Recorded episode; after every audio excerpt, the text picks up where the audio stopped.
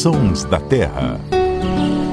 Olá, seja muito bem-vindo. Esse é o Sons da Terra, o podcast do Terra da Gente em parceria com a rádio CBN. Eu sou Marcelo Ferri, repórter do Terra da Gente. Aqui comigo está meu colega Paulo Augusto. Tudo bom, Paulo? Tudo bem, Ferri? Tudo bem, Felipe? Prazer estar aqui com vocês para falar sobre uma espécie muito curiosa hoje. Bom, como o Paulo já adiantou, nós temos um convidado especial hoje aqui no Sons da Terra, que é o herpetólogo e professor do curso de Biologia da Unicamp, Luiz Felipe Toledo. Como vai, Felipe? Muito obrigado por participar aqui com a gente. Olá, Ferri. Olá, Paulo. Muito obrigado pela oportunidade para a gente compartilhar esse estudo nosso. Vamos explicar para o público o que é o herpetólogo. É aquele que estuda répteis e anfíbios, é isso? Isso, isso é um, um conceito muito antigo, né? É, é, todo, todo mundo que estuda cobra, sapo, lagarto, jacaré está dentro dessa categoria que é chamada de herpetólogo. Muito bem explicado. Bom, hoje o nosso bate-papo vai ser sobre dois bichinhos misteriosos que foram estudados pelo professor Felipe. Eles fazem esse som aqui, ó. Esse que você está ouvindo é o som do sapinho pingo de ouro e agora a gente vai ouvir a vocalização do sapinho pitanga. São seres bem pequenininhos, menores que uma moeda de 50 centavos, que pertencem ao grupo dos menores vertebrados do mundo. Mas esse som que eles emitem e nós estamos ouvindo muito bem são sons que eles mesmos não escutam. Curioso isso, hein? São espécies consideradas surdas por não ouvirem o próprio som. Antes de entrar nessa questão curiosa, eu queria que o professor Felipe contasse um pouco para a gente dessas espécies. Eles são sapos que, apesar do tamanho, são muito chamativos, né, Felipe? Isso, são sapinhos que às vezes as pessoas até já viram em algum lugar, porque eles são muito coloridos, né? O amarelo brilhante, ou o outro tem cor de pitanga mesmo, né? Aquele mais rosa, assim.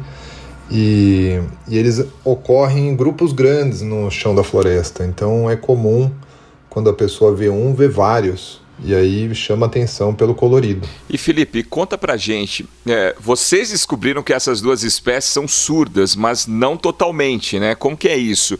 Vocês estavam estudando esses sapinhos especificamente para descobrir algo sobre essa questão da, da comunicação deles? Como foi esse estudo? Como começou? É, começou. Exatamente a gente queria saber como é que eles escutavam, porque eles já têm uma característica que é diferente da maioria dos sapos, porque eles não têm um tímpano. Num sapo comum, sapo cururu, que as pessoas conhecem às vezes, é, a gente vê atrás do olho vê o tímpano, que é uma rodinha, é, parece com o nosso tímpano. Mas esses, eles não têm. Então a nossa pergunta começou daí. Se eles não têm o tímpano, como é que será que eles escutam então? Porque até então a gente não imaginava que eles eram surdos ao próprio canto, né?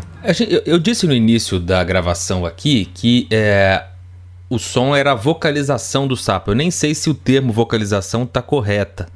Mas para que, que serve o barulho que o sapo faz, falando, falando aí né, desses animais em geral, e, e para que, que serve é, é, os sons que eles produzem e a audição que outras espécies diferentes dessas que nós estamos é, comentando têm?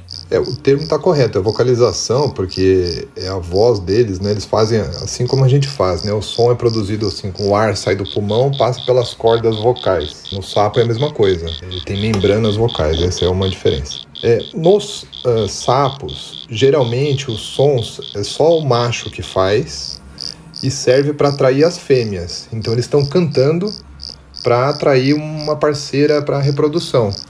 Esse é o objetivo, é a função da vocalização primária, né? E o estranho nesse bicho é porque ele tem uma vocalização bastante aguda também, né? Se, se a gente pegar as frequências do canto, quer dizer, quanto agudo ou quanto grave é o canto, o canto deles já é um som agudo, parece um grilinho, né? Quando você tocou aí, as pessoas geralmente associam a um criquilar ou, dos sons dos grilos. Agora, se você disse que os sapos eles o, o, um som como uh, com a função de comunicação. Agora, nesse caso do pingo de ouro e do pitanga, se eles não ouvem os próprios sons ou se não ouvem os sons de outros sapos da mesma espécie, para que que serve essa vocalização? Pois é, ficou meio sem sentido, né? Porque se eles vocalizam e os indivíduos da própria espécie não estão escutando aquele som, a gente não consegue atribuir outra função, né? Porque não vai servir para espantar um predador, por exemplo, outra coisa assim, ou localizar uma comida, ou, ou, se localizar no espaço, como os morcegos fazem, né? O morcego emite som para se localizar. Ah, os sapinhos eles vocalizam e a gente ficou sem saber por quê. A nossa sugestão é que eles, no processo da evolução, pode acontecer uma coisa antes da outra. Então, primeiro, eles perderam a, a, capacidade de ouvir. E pode ser que no futuro eles percam a capacidade de vocalizar, já que ela não tem mais uma função e não precisa continuar nessa espécie. Olha, dentro dessa linha de pensamento, né, imagine você que está nos ouvindo agora, é como se você estivesse cantando no chuveiro e não estivesse escutando a sua própria voz, né? No meu caso seria bom, viu, Felipe? Porque como eu sou desafinado até para bater palmas, eu não teria esse problema, né? É, agora, eles conseguem, vou te fazer uma pergunta difícil, que vocês estão estudando aí da espécie, mas eles, eles conseguem ter essa percepção que eles estão vocalizando, porque a gente imagina quando um cantor vai, vai num show, ele está cantando, mas ele está ouvindo o retorno. É, eles têm, será, a espécie, dá para saber se a espécie tem essa ideia de que está cantando, já que a gente não, não sabe muito bem ao certo por que ele usa esse canto? Ah, é um comportamento muito aparente no bicho, né? Ele tem que ter uma. No momento que ele está vocalizando, ele assume uma postura todo empinado, é, é, uma vibração grande que provoca no corpo do bicho também, né? Ele expande o saco vocal, que é aquela parte é, no papo do bicho, né? Ele expande aquilo, então isso ele ainda continua fazendo.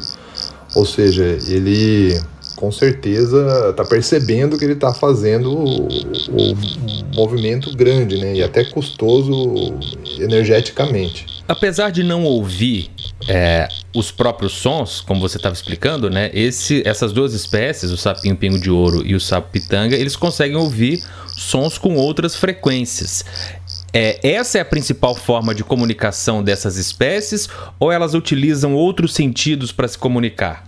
Pois é, os, os, anfíbios são um pouco diferentes de nós, porque a gente tem um canal de, de sensibilidade do som somente. Mas os anfíbios têm pelo menos dois canais de, de para perceber, dois órgãos diferentes que percebem som. Um órgão percebe som de baixa frequência, quer dizer, abaixo de mil hertz, que é mais ou menos o, o, o tom aqui que a gente está falando, e tem e um outro canal para escutar sons acima de mil hertz. Esse que é acima de mil Hz que ele não tem e não escuta e é onde está o canto dele.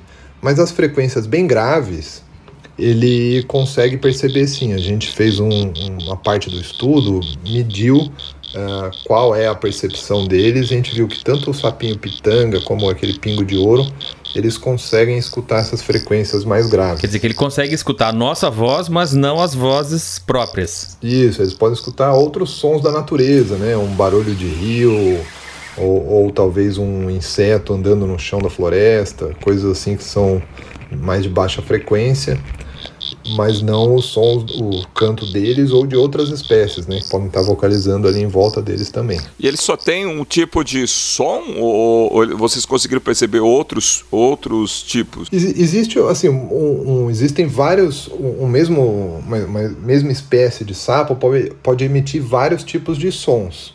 O mais comum, que é o canto de anúncio, que é aquele para atrair a fêmea mas eles podem ter vocalizações territoriais, que seria para um macho é, defender o território da presença de outro macho. Então eles parece que tem alguma variação na vocalização deles que indicaria que eles têm mais de um tipo de vocalização, sim. Mas todas elas ocupam a mesma faixa de frequência, ou seja, todas são lá no agudo, as quais ele não escuta mesmo. E curioso, né? Ele tem, um, tem uma forma de se comunicar que ele não se escuta. É, é, é, maluco isso. É, mas por outro lado, é um sapinho diurno, isso também é uma coisa incomum em, em sapos, né? Eles são muito coloridos e, e eles fazem uma série de, comunica de sinais visuais também. Um, um indivíduo abre a boca para o outro, eles passam a mão é, na frente dos olhos, o olho é bem contrastante com o resto do corpo, né? O olho é preto e o bicho é todo laranja. Então, existe uma série de sinais visuais que eles fazem e também por consequência disso a gente acabou descobrindo que eles têm uma fluorescência. Eles têm um esqueleto fluorescente, que também é uma novidade entre os sapos.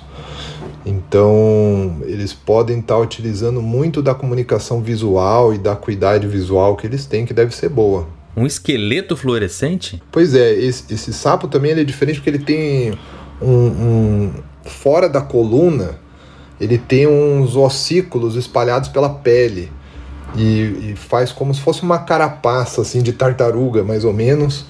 E, e essa parte é fluorescente. Então a gente descobriu isso também e talvez tenha alguma função na comunicação é, entre eles. Novas pesquisas estão por vir então, Felipe. É, pois é, a gente não sabe direito como que ele enxerga. Essa é uma outra pergunta, né? Ele tem um olho super grande pro tamanho da cabeça dele, é, então provavelmente indicando que é um órgão de sentido muito importante para ele. Mas a, até agora tem quase nada de conhecimento sobre como que eles enxergam. Muito bacana.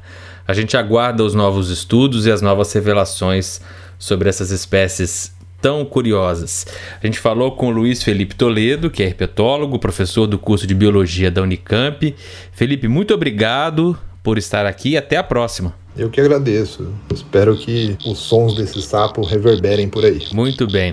Olha, ficou curioso para conhecer o pingo de ouro e também o sapo pitanga? Dá um pulinho lá no nosso Instagram, o arroba Terra da Gente. Já tem fotos bem legais. Inclusive, a gente vai publicar um vídeo mostrando como esses sapinhos conseguem se comunicar através de gestos. A gente pode dizer que eles são surdos, mas aprenderam a linguagem dos sinais, né? No mundo dos, dos, dos sapos.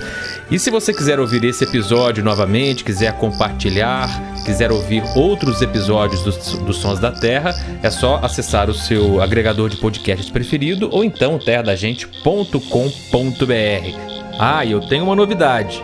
No próximo dia 28, terça-feira, nós vamos estrear o canal dos Sons da Terra no YouTube. Olha que legal! A partir de agora você também vai poder acompanhar a gente por lá. E para essa estreia, nós vamos transmitir ao vivo a gravação do próximo episódio dos Sons da Terra, diretamente de Monte Alegre do Sul. Então basta você procurar o canal dos Sons da Terra no YouTube, terça-feira, meio-dia, para ver a gente ao vivo e em cores. Paulo Augusto, muito obrigado e até a próxima. Valeu, Ferre, valeu, Felipe, até a próxima. A edição e sonorização foram do Samuel Dias. Thank you.